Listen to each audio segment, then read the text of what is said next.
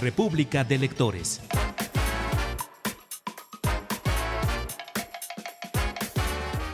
El Fondo de Cultura Económica en Radio Educación. El doctor en astrofísica Armando Arellano Ferro invita al lector a recurrir a la ciencia para debatir sobre la existencia de vida fuera de nuestro planeta, en, lugar de, lugar de dejarse llevar por aquella inclinación natural en el ser humano a la fantasía. Esto en el libro ¿Por qué no hay extraterrestres en la Tierra?, publicado en la colección La Ciencia para Todos del Fondo de Cultura Económica. Y para hablarnos de esta nueva edición, saludamos a su autor, el investigador del Instituto de Astronomía de la Universidad Nacional Autónoma de México, el doctor Armando Arellano Ferro. Doctor, ¿cómo está? Muy buenos días. Muy bien, buenos días, Sandra, ¿cómo le va? Bien, pues aquí estamos muy interesados por esta publicación que usted realizó hace ya algunos años, pero que tiene gran vigencia porque es un tema que siempre nos interesa, que a lo mejor muchos estamos influidos por Hollywood, por la ciencia ficción y tenemos algunas fantasías en torno a este tema, pero usted nos pone los pies sobre la tierra y nos da un spoiler en el título del libro, que dice que ¿por qué no hay extraterrestres en la Tierra? Háblenos de esa imposibilidad de encontrar esta vida extraterrestre y qué tiene que ver el, tiempo-espacio en ello y nuestra todavía baja tecnología, doctor. Eh, pues sí, como usted bien dice, el interés por el tema, eh, creo que es un tema que le, inquieta mucho a la gente auténticamente y bueno, un poco la razón de eso es que me di la tarea de escribir el libro. Eh, la gente siente mucha inquietud cuando mira el cielo y siempre nos preguntamos si realmente no estará vacío o habrá alguien más como nosotros por allá. Eh, pero efectivamente el tema es un tema que es proclive a la imaginación. Rápidamente, después de hablar con una persona sobre el tema, ya empezamos a imaginar cosas fantásticas y fantásticas. Entonces, el libro empieza con una advertencia al lector diciéndole que, que no nos dejemos llevar por la fantasía desnuda, sino que tratemos de usar un método coherente de pensamiento para abordar el tema. Y yo creo que el, método más coherente es el que respalda el conocimiento científico. Es conocimiento científico, lo hemos adquirido durante muchos siglos, conocemos bastante del universo, no lo conocemos todo, pero conocemos mucho. Entonces estamos bien equipados como para abordar el tema desde el razonamiento científico. Y ese es un poco el planteamiento del libro, ¿no? Eh, el universo es inmenso y lo que impide el contacto entre dos civilizaciones por tecnológicas que sean, pues son las enormes distancias. Y para salvar esas distancias en un tiempo razonable tendremos que viajar a velocidades muy altas, eh, muy, altas, eh, cercanas a la velocidad de la luz. Viajar a la velocidad de la luz no es posible ni ahora ni lo será nunca, es una ley de la física que no podemos viajar, necesitaríamos una energía infinita para viajar a la velocidad de la luz. Entre más alta es la velocidad a la que viajemos, pues necesitamos más y más energía. De tal manera que poner una nave que viaje a velocidades muy grandes, cercanas a la de la luz y mantenerla a una velocidad así durante muchos años que requiere el viaje, se, requiere una cantidad de energía que no tenemos disponible. Para acelerar, por ejemplo, un kilogramo de masa a velocidades muy cercanas a la de la luz, necesitaríamos toda la energía que se ha producido en el planeta durante muchos siglos. Y no estaríamos dispuestos a parar el planeta para acelerar una nave a esas velocidades. Eso suponiendo que, tuviéramos la tecnología para hacerlo. Ya no lo tenemos. Y ese es el mismo problema que un extraterrestre, un mítico extraterrestre, en el caso de que existiera, por tecnológico que tendría como para querer hacernos una visita de cortesía. un poco por ahí van los argumentos del libro. Doctor, sin embargo, la ciencia no puede dar por descontado que exista vida en otros lugares del universo, porque eso sería ir en contra de su propia esencia. Y en este sentido, a lo mejor lo que ha sucedido es que hasta donde alcanzamos a ver con nuestros telescopios y con nuestra tecnología, no hay vida inteligente aquí en nuestro vecindario, aquí cerca de nosotros, pero quizá esté lejos de nosotros y no la alcanzamos a ver. En ese sentido, ¿cuál ha sido el avance que se ha hecho en torno al descubrimiento de, por ejemplo, los exoplanetas, que ese sería un lugar adecuado para buscar vida extraterrestre inteligente?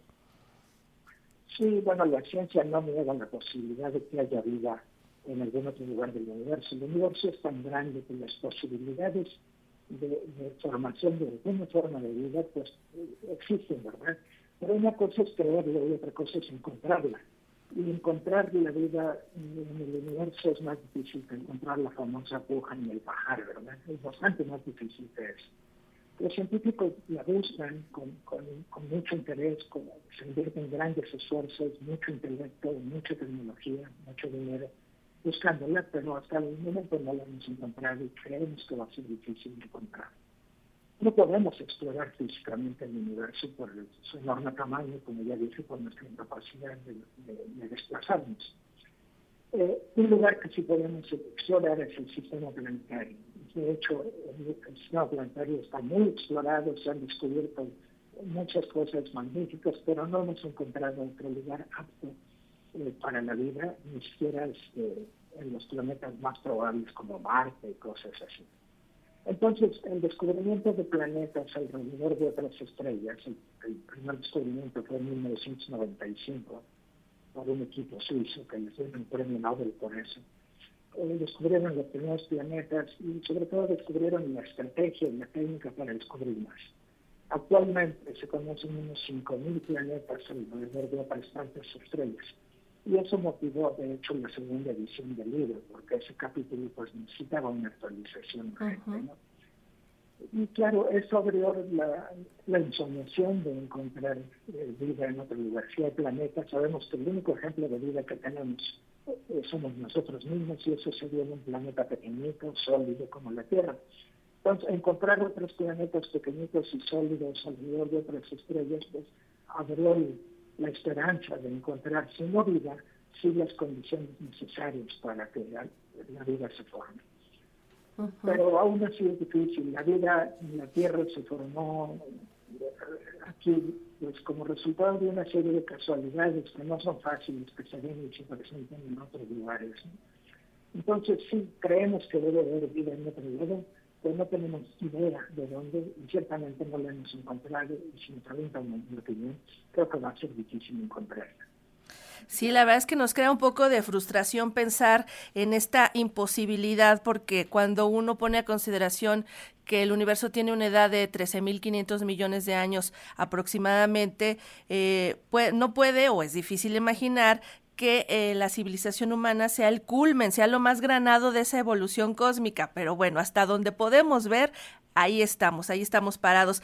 Y bueno, doctor, a mí me gustaría saber un poco cómo ha sido la interacción con el público lector que usted tiene a lo largo de estos años a través de esta obra, porque usted mismo ha dedicado un apartado al final del libro para resolver justamente los argumentos que le presentan las personas para decir, sí, sí hay vida, pero es que no lo hemos investigado bien, es que cómo es posible que pensemos que somos los únicos, el tipo de argumentos que siempre escuchamos y usted trata de contestarlos al, final de este apartado del libro y también supongo que lo hace cuando tiene encuentro presencial con su público lector. ¿Cómo ha sido esta experiencia? Pues mire, ha sido muy emocionante. He descubierto muchas cosas, entre otras cuáles son las verdaderas inquietudes pues, del público en general. A mucha gente le cuesta mucho trabajo aceptar la idea de que estamos solos en el universo. Es algo que no les gusta a la gente. ¿Cómo, cómo es posible que la humanidad esté sola en el universo? Y aunque no lo vemos, es como si lo estuviéramos, porque aunque hubiera otros, no sabemos dónde están. Eh, entonces, un poco la humanidad creo que ha empezado a hablar sola consigo misma después de tanta soledad, de tantos siglos de soledad. Este, pues necesitamos un interlocutor, ¿no? Un poco por reconocimiento a nosotros mismos, quisiéramos un testigo que viera lo grandiosos que somos y cómo hemos desarrollado la tecnología. Y yo creo que a partir de ahí viene el mito o la ilusión o las ganas de ver extraterrestres en la Tierra que sean nuestros testigos externos de nuestro éxito, ¿verdad? Yo, yo un poco así lo veo. Eso, eso lo he aprendido de las secciones con, con el público.